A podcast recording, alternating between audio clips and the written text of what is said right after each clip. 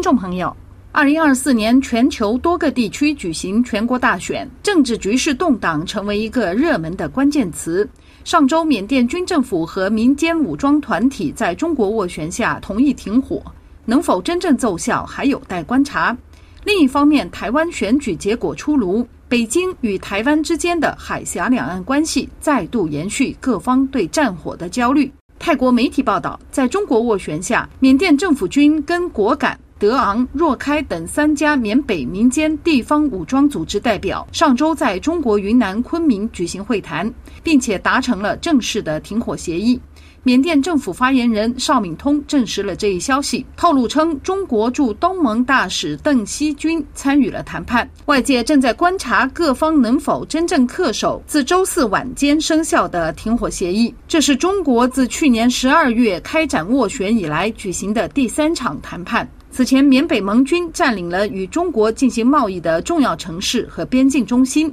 缅甸内部激战导致炮弹落入接壤的中国云南省境内。中国外交部发言人表示，保持缅北停火与和平谈判势头符合缅甸各方利益，有利于维护边境地区和平稳定。评论称，缅甸少数民族武装组织目前已经对缅甸军政府构成了自2021年掌权以来的最大威胁。中国方面不希望缅甸内部局面失控，否则将引来西方势力的干预。西方国家随时等待机会对缅甸军政府采取行动。东南亚国家联盟敦促缅甸尽快落实此前敲定的五点共识。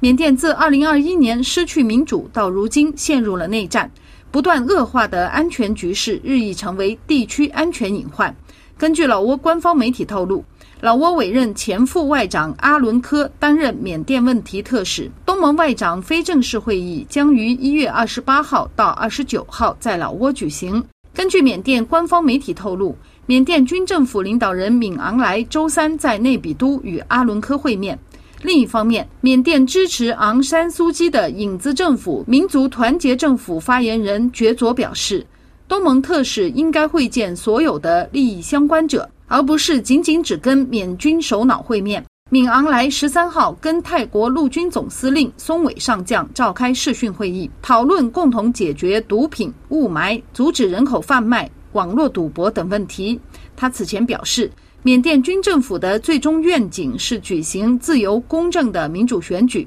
以便将治理国家的责任移交给赢得选举的政党。台湾一月十三号大选投票结束后，新加坡外交部向民进党胜选人赖清德致贺函，表示新加坡将在自主的一个中国政策基础上继续发展对台友好关系。同时强调支持两岸关系在通过对话、建立互信以及互利互作的基础上和平发展。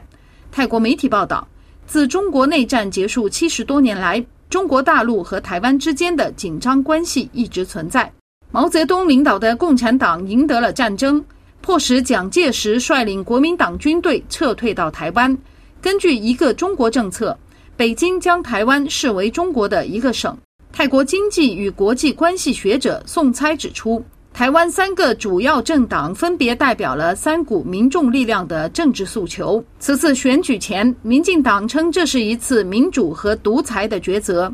国民党则称这是战争与和平的选择，民众党称要走和平务实路线。但其中没有任何一个政党明确提出台湾独立或者和平统一等涉及台湾主权归属的敏感字眼。反映出台湾政党以及在背后支持的老百姓更加愿意保持当前的民主自治现状，尤其大多数年轻人对自己的身份认同是台湾人而非中国人，这给北京方面正在推进落实国家统一的共产党当局提出了一大难题。此次台湾选举结果让过去八年来对北京走强硬路线的民进党得以继续执政。但民进党此次胜选票数未能过半的事实，说明该党民众支持率趋向下降。这一点给北京实现和平统一方案提供了想象空间。美国总统拜登在台湾选举后发表讲话，声称支持一个中国政策。泰国学者认为，在当今世界复杂多变的政治环境中，抱有不同理念的政治阵营针对一中政策存在各自解读的刻意模糊现象。华盛顿支持的民进党政府将如何在中美博弈中实现利益最大化，改善当地人民的经济与生活状况，则是考验新一届台湾领导人智慧的一大课题。曼谷江风，法国国际广播电台中文部撰稿。